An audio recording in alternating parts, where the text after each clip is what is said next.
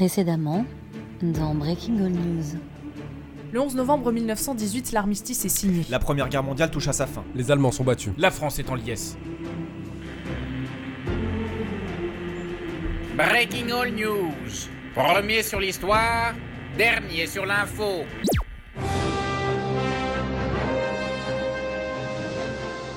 Nous sommes le 12 novembre 1918, il est 11h, édition spéciale avec Émilie Parigo.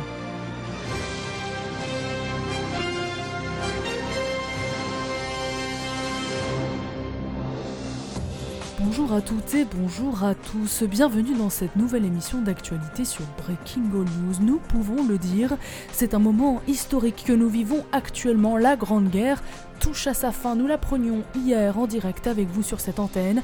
Une armistice a été signée à 5h15 précise à Rotonde, en province donc, alors que ça aurait eu plus d'allure à Paris, mais enfin, l'important c'est que cette signature met provisoirement fin au combat. L'Allemagne est à genoux, la France et ses alliés jubilent. La vie reprend ses droits et ça nous fait bien avec moi en plateau pour vivre et décrypter ces heures mythiques de représentants syndicaux, Charles Laurent, président de l'Union des industries et métiers de la métallurgie, le syndicat des patrons. Bonjour. Bonjour madame. Et Léon Jouot, secrétaire général de la CGT. Bonjour. Bonjour, merci pour l'invitation. Et puis nous suivrons en direct tout à l'heure la dernière conférence quotidienne de Jérôme Le Comté Bon. Et en fin d'émission, nous recevrons l'éminent professeur Jacques Le Sachant qui nous parlera d'une curieuse maladie venue de l'étranger, évidemment. Mais tout d'abord, nous accueillons tout de suite par téléphone notre cher François Boringue, évidemment réformé vu son âge canonique et qui a donc survécu, encore, à un énième cataclysme. François, vous êtes dans votre maison sur le bassin d'Arcachon, vous souhaitiez nous faire un petit topo des victoires françaises les plus célèbres? Allô? Allô? Oui, oui, bien, bien le bonjour, très chère Émilie. Votre douce voix vient casser la monotonie de mes journées en quelque sorte. Alors, et oui, et oui, quel bonheur La France ajoute une nouvelle victoire à son tableau déjà bien rempli. Mais, mais par où commencer? Bien, merci François, ce fut encore une fois très instructif. Alors sans plus tarder, retrouvons en direct de l'Alsace celui qui a pris le plus de risques sur le terrain mais qui ne sera pas titularisé pour autant, notre pigiste Barthélemy Précaire. Barthélemy, vous avez eu droit à tous les reportages dans les tranchées depuis 4 ans sans augmentation ni prime de risque et aujourd'hui encore, vous êtes au cœur de l'action. Oui, oui, Émilie, je, je, suis, euh, je suis dans un bar hein, entouré de, de, certains des grands vainqueurs. C'est la fête ici autour de moi. Il y a des poilus. Alors, euh, je vous les présente. Hein, J'ai pu discuter avec certains d'entre eux. Il y a, il y a Bébert. Euh, à côté de lui, il y a le petit Charlot. Et, et le troisième, excusez-moi, votre nom? Jojo Laburne. Ah, ok. D'accord, très bien. Vous voyez, Émilie, vraiment, c'est une journée de fête dans les tranchées. Euh, Barthélemy, on va peut-être leur poser des questions, non? Ils pensent quoi de, de la paix? Ils sont heureux?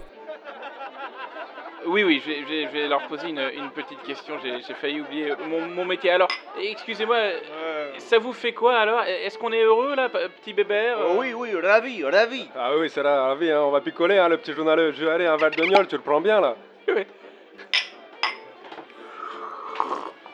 Allez, un autre, un autre. Oh, oh, attendez.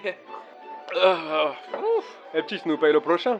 Oui, pourquoi pas. Et à la santé des prisonniers allemands, Émilie. Il y en a tout un tas à côté. C'est assez marrant, je dois vous dire. Bah, on va peut-être aller leur poser une question, non? Oh bah attendez, là, je suis avec, je, je, je suis avec des copains, là, je prends... Je... Barthélemy, viens boire un coup. Allez, encore un autre. Je prends le pouls de, de l'événement. Allez, Barthélemy, sinon, on vous annule vos piges de décembre. Oh, ok, ok, ok, ok. Alors, euh, bon, alors, comment tu t'appelles, toi, là, le, le Bosch Je m'appelle Atolf et je ne suis pas content. Ah, bah, il est pas content, on croit rêver. Il est pas content, quoi, le mec. Je vous préviens, il y aura des conséquences à cette guerre. Méfiez-vous, hein, ne faites pas trop les malins. Oh, il se prend pour qui Bon, et mec, on, on, a un génie. Euh... ouais, c'est bon, Émilie? Non, c'est pas franchement bon, c'est pas ce qu'on peut dire, mais enfin, merci quand même, Barthélemy. Place maintenant au direct, direction la conférence de presse quotidienne de Jérôme Le Comté Bon. Dernière conférence normalement, puisque les combats, nous vous le disions, sont à l'arrêt. On l'écoute. 1. 1. 1, 2, 1, 2, 1, 1. Parfait. Asseyez-vous. Test, 1, 1, test, test, test, test. Tout le monde m'entend? Ok, super. Mesdames, Messieurs, je crois que la bonne nouvelle de cette conférence, c'est que c'est la dernière. Euh, Ces quatre dernières années, comme vous le savez, ont été marquées par cette guerre euh, innommable, ces innombrables morts, des hôpitaux de campagne surchargés, des brancards insuffisants, des familles déchirées. Quotidiennement, nous vous avons rapporté à vous, Jean, le nombre de décès dans notre camp. Et aujourd'hui, 12 novembre, nous arrêtons officiellement le compteur. Ce ne sont pas moins de 1,4 million de personnes qui ont perdu la vie pour la patrie. Alors, euh, un chiffre important, certes, mais sachez que le gouvernement est à pied d'œuvre et travaille déjà sur la construction de monuments aux morts décents. Maintenant, je vous écoute pour les, pour les questions. Bonjour, Roland 5ème pouvoir de Breaking On News. Alors je voulais revenir sur les fameux masques contre les attaques au gaz. On a tout entendu au début de la guerre, les masques c'est dur à mettre, on prend le temps de les fabriquer, mais pendant tout ce temps, nos soldats sont morts avec des simples tissus imbibés de leur urine sur le nez. Alors est-ce que vous allez enfin avouer aux Français et aux poilus que vous n'avez pas été à la hauteur sur les masques à gaz? Alors, je salue l'action de tout le monde. L'heure n'est pas à la polémique, mais à la célébration de la victoire. Alors, euh, restons unis. Euh, autre question? Bonjour, Gustave Gauchard, grand reporter pour la revue socialiste. Il y a beaucoup de voix qui s'élèvent pour dire que Verdun a été une boucherie, un massacre sans précédent dans l'histoire de l'humanité. Comment est-ce qu'on se relève en tant que nation d'un événement pareil? Alors, restons unis. L'heure n'est pas à la polémique, mais à la célébration de la victoire. Et je salue l'action de, de tout le monde. Euh, prochaine question? Bonjour. Bonjour, euh, Robert Note de Fray, le média Gilets jaunes. D'où viennent les armes de notre armée? Y a-t-il un trafic et quels sont vos réseaux? Merci. L'action unie de la polémique et la célébration. Et restons euh, tout le monde, mais l'heure n'est pas à la victoire. Euh, dernière question. Bonjour, euh, Claudine de la patate chaude, reporter pour Breaking All News. Euh, Je me demandais, est-ce qu'avec tous ces poilus là qui ont traînaillé dans les tranchées sans savon ni PQ pendant des années, au contact des rats, on ne risque pas de voir le grand retour de la peste? Merci. Alors, la victoire est unie, restons, et leur victoire n'est pas tout le monde. La célébration polémique, action, mais l'heure. Euh, voilà. Je vous remercie. C'était le dernier point presse donc de Jérôme. Le compte est bon, toujours clair et précis. Interview de la nana connue à la mode.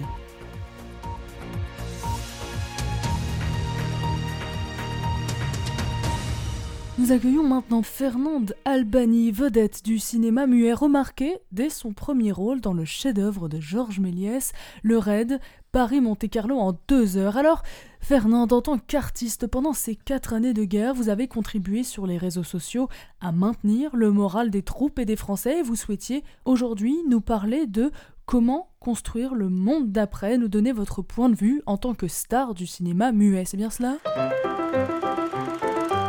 Vous êtes donc persuadé qu'il y aura un avant et un après? Euh, attendez, vraiment? C'est pas un peu radical? Enfin, Madame Albani, vous ne pouvez pas dire ça. Euh, euh, ne faites pas ça en studio, c'est absolument répugnant. Bon, euh, oui, alors, euh, bon, merci. C'était donc Fernande Albani. Pas de côté, faut bien meubler.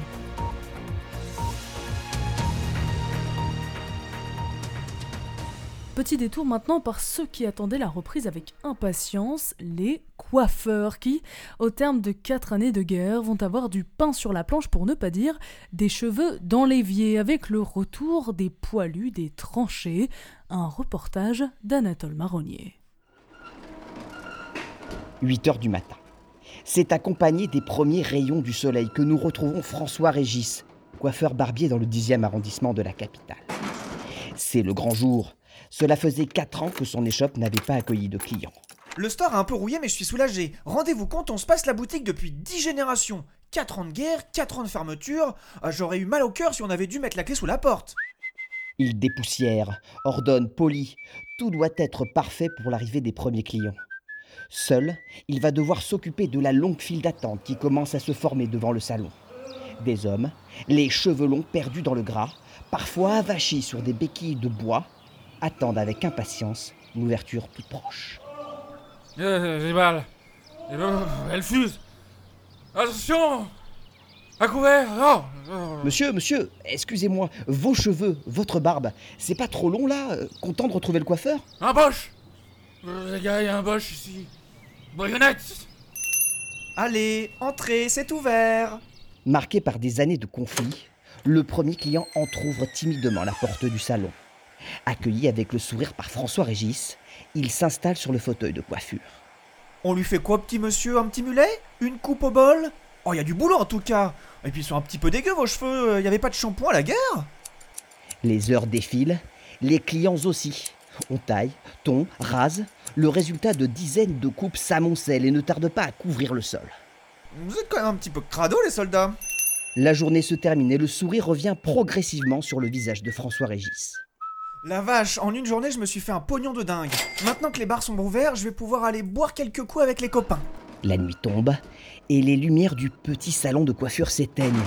Le héros du jour s'éloigne, soulagé. Il semblerait bien que tout soit bel et bien redevenu comme avant. Anatole Marronnier, Breaking All News. Retrouvons dès à présent Barthélemy, précaire a priori toujours en Alsace. Barthélemy, qu- quelle est l'ambiance? Comment ça se passe? Oui, Émilie, euh, tout va très très bien, rassurez-vous, la fête continue. Je me promène un peu avec les copains, euh, toujours Bébert, euh, petit Charlot euh, et Jojo. euh. La burne Euh, ça va, euh, Jojo, c'est gênant. Bon, du coup, voilà, on se promène, euh, on, on picole un peu, on est plutôt bien, quoi. Non mais on vous paye pas pour ça Barthélemy. Des infos bon sang. Y a, y a rien là autour de vous? Émilie, Émilie, Émilie, il y a un truc intéressant, une petite maison là-bas avec les petites lumières allumées. Attendez, attendez, on va se rapprocher. Eh, les copains, faites pas trop de bruit. Attendez, je taffe là, putain. Ah, Émilie, oulala, je confirme, c'est hyper intéressant. Il y a plein de gradés, et un, il y a un gros tableau. avec- J'arrive pas à voir ce qu'il y a écrit. Il y a, et Jojo, il y a écrit quoi là? Traité de Versailles. Ah oui, oui, traité de Versailles. Et c'est ça, ouais, les mecs, hein, c'est ça. Ah bah c'est pas mal ça. euh, c'est un scoop Barthélemy. Enfin, euh, tendez le micro qu'on entende ce qui se dit? Un scoop, un scoop, un scoop, un scoop. Attendez, attendez, attendez, je tends le micro.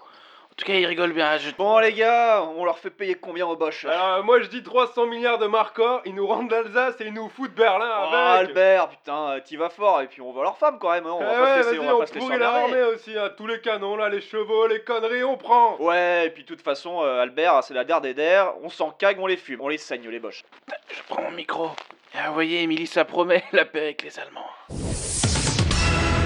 Je vous le disais en début d'émission, nous sommes en plateau avec deux représentants syndicaux. Avec eux, nous allons donc tout de suite parler reprise du travail. Car oui, c'est pas tout de faire la guerre, mais maintenant il faut quand même s'y remettre. Alors à ma droite, bien sûr, Charles Laurent, le président de l'UIMM, le syndicat patronal de référence, et à ma gauche, évidemment, Léon Jouot, secrétaire général de la CGT qu'on ne présente plus maintenant. Bonjour. Alors je me tourne d'abord euh, vers vous, monsieur Laurent.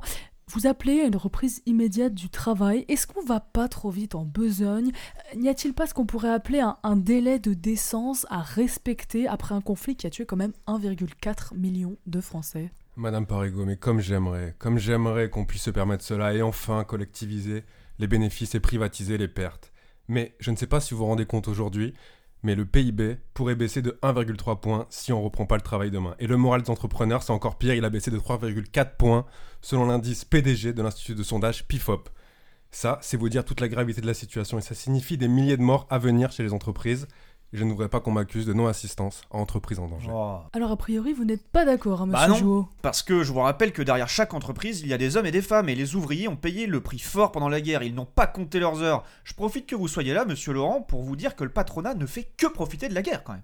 Cela doit cesser si on veut prendre un exemple. Chez nos amis russes, une bonne révolution communiste, ça remettrait les pendules à l'heure, et à mon avis, c'est ce qui vous pend au nez. Allez-y, essayez, essayez. ouais. Bon alors, imaginons que les soldats d'hier reviennent demain comme ouvriers dans vos usines, monsieur Laurent. Est-ce qu'on peut au moins imaginer une reprise progressive, des horaires aménagés, voire des mi-temps pour les blessés? Écoutez, non, non, c'est pas ce qui est prévu. Vous savez, les, les ouvriers, ils ont déjà le dimanche après-midi, euh, après l'église, le matin, je précise, hein, bien sûr, pour se reposer. C'est déjà énorme et, bien assez. Je vous rappelle qu'ils font quand même 70 heures par semaine, 6 jours sur 7.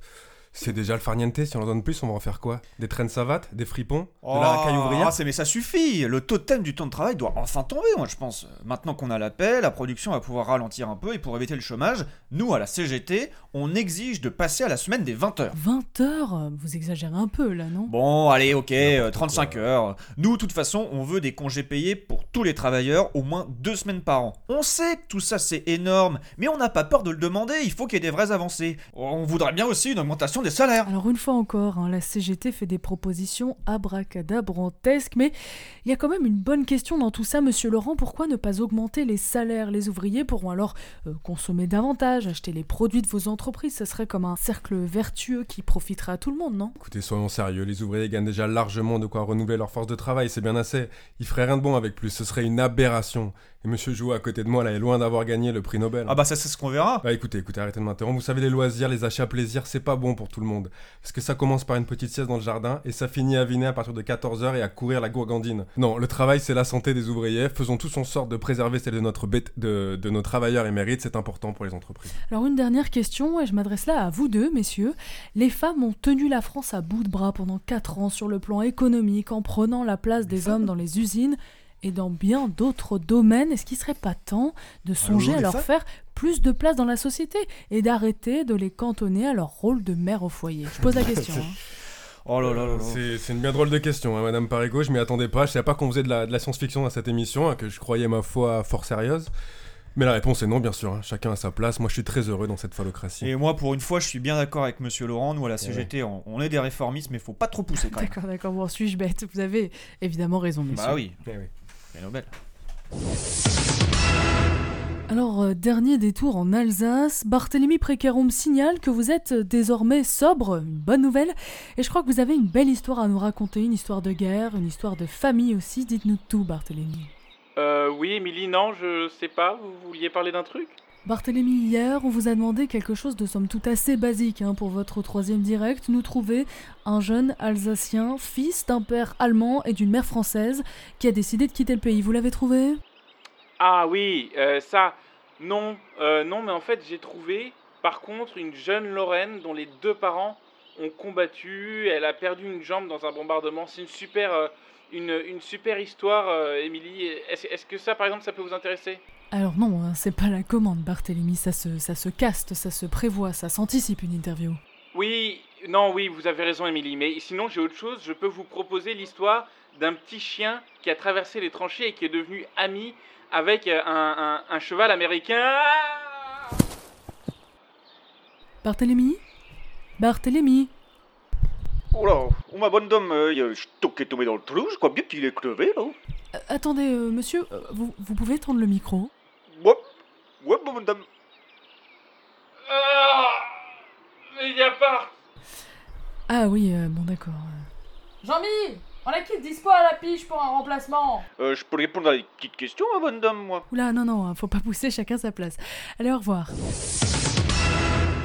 Alors on va s'éloigner un peu des thématiques guerrières pour parler d'un tout autre sujet, la grippe espagnole, une affection qui, comme son nom l'indique, pointe le bout de son nez de l'autre côté des Pyrénées, heureusement, bien loin de Paris. Et pour en parler, nous l'annoncions dans les titres, nous recevons dès à présent un éminent professeur, un savant, à l'expertise reconnue et aux études irréprochables, même si personne ici chez Breaking All News n'a le niveau requis pour le vérifier, mais qu'importe, bonjour, Jacques le sachant du 15e arrondissement. Bonjour. Alors professeur, qu'est-ce que c'est que ce virus? Et surtout, rassurez-nous, pas d'inquiétude à avoir. Oui, c'est une maladie bénigne. euh, Tout semble indiquer qu'on a affaire à une grippette, mais rien de dire que ce ne sera pas ce qu'on appelle dans le jargon scientifique euh, une grippounette.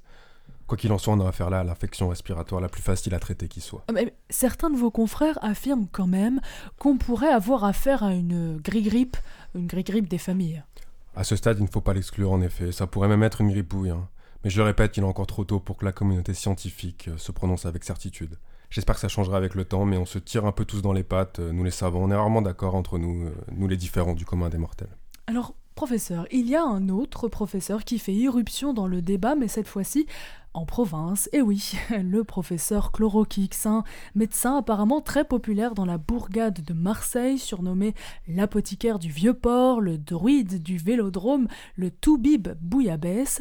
Il aurait, selon ses dires, trouvé le remède miracle contre cette grippette, la tisane au pastis. Mais je vous vois vous agiter.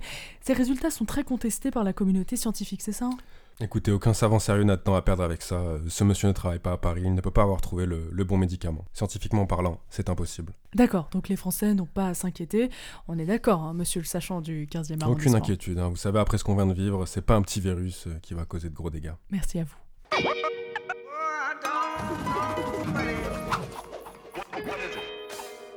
Et maintenant, notre rendez-vous de fin d'émission, la lettre de guerre, lue par Auguste Traquenard. Ces quatre dernières années, il a donné vie aux paroles de Marie Curie, de Guillaume Apollinaire, de Maurice Ravel ou d'André Citroën. Aujourd'hui, c'est donc la dernière.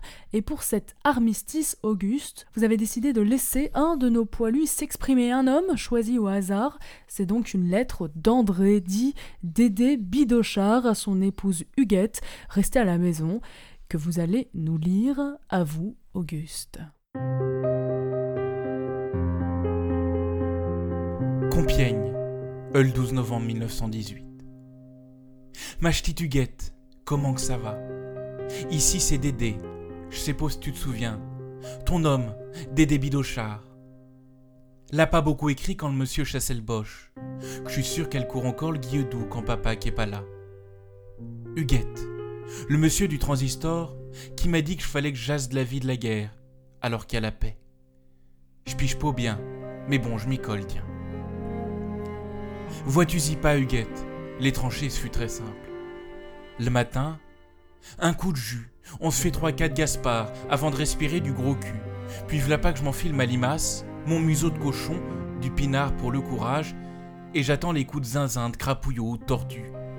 J'attends, mais tout est prêt, ma Huguette, pour se faire du fritz. Ma Rosalie, mon moulin à café et les abeilles. Si ça canarde pas, on reste dans le gourbi à becter du singe, sans lever les totos ou goûter du pain caca. Enfin, tu vois, c'est ça quoi notre vie, Huguette. Et puis je m'y suis fait plein de copains. Pas tous très fut-fut et culturés comme moi, tu sais, mais faut pas leur dire où vont me faire une bite au cirage. Ah Huguette, tu me manques, tu sais. Petit bout de femme. T'es peau bavarde, mais t'as des formes. Je donnerais même mon couille gauche, rien que pour zioter. Tes petites formes, deux petites femmes, que tu vas voir toi quand je vais rentrer. Ça va pas faire deux plis que je vais te faire voir ce qu'il faut et qu'ensuite je... Euh... Huguette, faut que je me calme mais tu me rends fou. Tu sais c'est moi, Dédé Bidochard.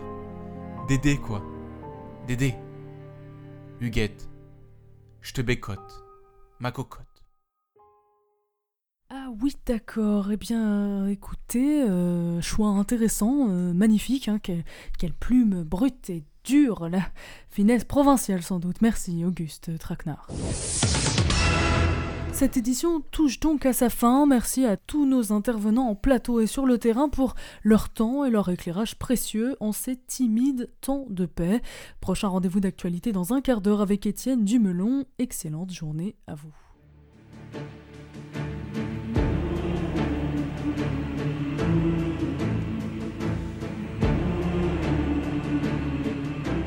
Et voilà, cette émission est donc terminée. Merci aux garçons autour de la table, Pierre, Nicolas, Mathieu et Arnaud qui est euh, par téléphone, qui n'est pas avec nous ce soir, mais Merci à toi, Merci à Vicky, toi, Vicky surtout. aussi, bien sûr. Arnaud, Arnaud a fait défection, donc. euh, il a, il a, il a quitté Trois euh, mois de le champ vacances de pour. Arnaud, on va pas le plaindre. C'est hein. un déserteur. hein. Ah, déserteur.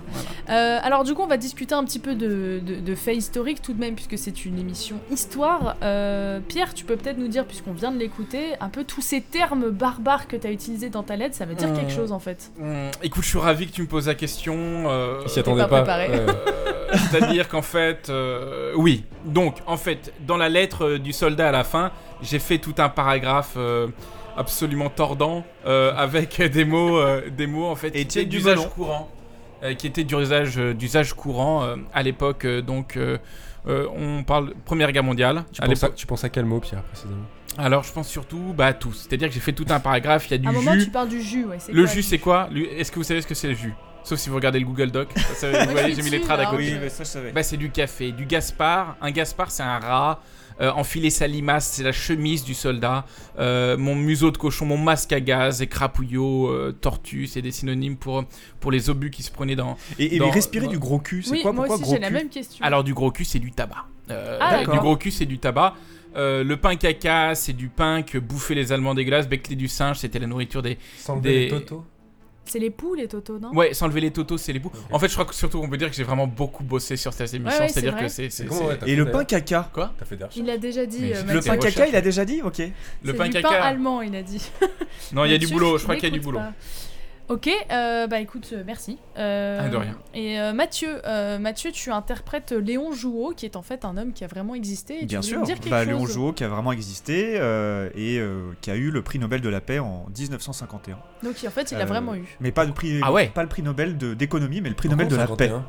Et ben, euh, je sais pas pourquoi en 51, mais c'était pour récompenser euh, le syndicalisme français, notamment dans euh, sa démarche pacifiste et anti-guerre avant la, la Seconde Guerre mondiale. Donc lui, il était déjà secrétaire général de la CGT en 1918 et il l'était encore en 51 C'était pas. Oui, je crois que oui, on va vérifier quand même. Bon, et Vicky, toi là, tu, tu nous as. tu- Aujourd'hui, tu nous as régalé, euh, j'ai envie de dire. Et c'est quoi surtout euh, l'aspect dont tu as envie de, de parler avec nous? Alors moi, euh, c'est en fait, il y avait une question que je me suis aussi posée toute seule, c'est est-ce que la grippe espagnole était vraiment espagnole? Et du coup, je suis allée regarder. Ah, Pardon. Et donc je suis allée regarder et en fait non, Euh, elle a été appelée comme ça parce que euh, les premiers à avoir parlé du virus, à l'avoir signalé, c'est les Espagnols. Donc du coup à tort on s'est dit que la grippe était espagnole, mais en fait cette grippe vient des États-Unis et il y a des études récentes euh, qui montrent. Et elle que- s'appelait le Big Mac. et Elle a pas été créée dans un laboratoire. The Big fucking Mac. Et en fait, euh, les études récentes de, de professeurs, notamment américains, disent que, a priori, la grippe espagnole sera apparue au Kansas, où elle a contaminé des jeunes soldats américains qui étaient réunis dans un camp de formation militaire et qui ensuite auraient pris la mer pour l'Europe. Et c'est comme ça qu'elle serait arrivée euh, sur le continent européen. Voilà. D'accord, et quelle est ta source Le Figaro Santé, a priori. non, non, ma source. Alors, l'IHU de Marseille, il en dit le quoi professeur Worobey et ses confrères de l'université d'Arizona. Voilà. D'accord. Vous vous rendez compte que Et- si on mettait le- cette, cette histoire, par exemple, avec le, le professeur machin dont tu viens de parler, professeur Zoroberg, Worobey. Worobey, on, le met- on en parlait sur Twitter, il y aurait des gens qui iraient tout de suite chercher des éléments contre ce professeur pour dire que sa théorie, que la théorie de Victoria est faute. Et qui serait, et qui serait vendu euh, à Big Pharma, euh, l'industrie pharmaceutique, bien entendu. Mais euh, aussi. Big Pharma, d'ailleurs, on en parle. insulter et retirer ma licence de journaliste. Euh, je crois que la, la tisane au pastis, il y a euh, une La Sanofi derrière. euh. Bon voilà, bon, en tous les cas, euh, merci beaucoup de- d'être toujours fidèle au rendez-vous et de continuer à nous écouter. Euh, Est-ce qu'on peut dire quelque chose peut-être sur le, le prochain épisode, la surprise finale Oui. de la saison? Oui, je crois que oui, je crois qu'on peut en parler, surtout euh, qu'on l'a mentionné dans notre, notre euh, interview avec euh, la radio belge. Donc la prochaine émission portera sur le Seigneur des Anneaux. On avait fait ça avec Harry Potter euh, lors de notre saison 1, une édition spéciale, où en fait, euh, eh ben, ah, on a décidé de couvrir un, un événement très particulier du Seigneur des Anneaux. Euh, Mathieu, on a décidé de couvrir quel événement? Bah, ce sera peut-être la surprise, non? Bah ok. Là, je mets un bruit de grillon du coup. Bah, vous aurez la surprise alors, en tous Donc les cas. Mathieu a décidé que ce serait une surprise, donc je vous dirai pas. En tout Mais cas, c'est pas une bataille. donc, euh, Non, on a décidé de faire un pas de côté. Et on a changé, ça sera pas le même format que pour Harry Potter, on était vraiment sur une émission avec des reportages, des directs, etc. Là, on sera sur Là, un, ça sera un de la autre merde. format. Et Victoria, tu as donc euh, deux semaines, un mois pour regarder l'épisode 3, le temps qu'on enregistre Oui, l'épisode d'après. je vais avoir le temps de me taper toute la trilogie et j'ai hâte. Parce Voilà, connaît voilà. pas le Seigneur. Allez, on vous embrasse très fort. Bisous, bisous, bonne Bisous soirée à à tous, à bientôt. Bisous à tous.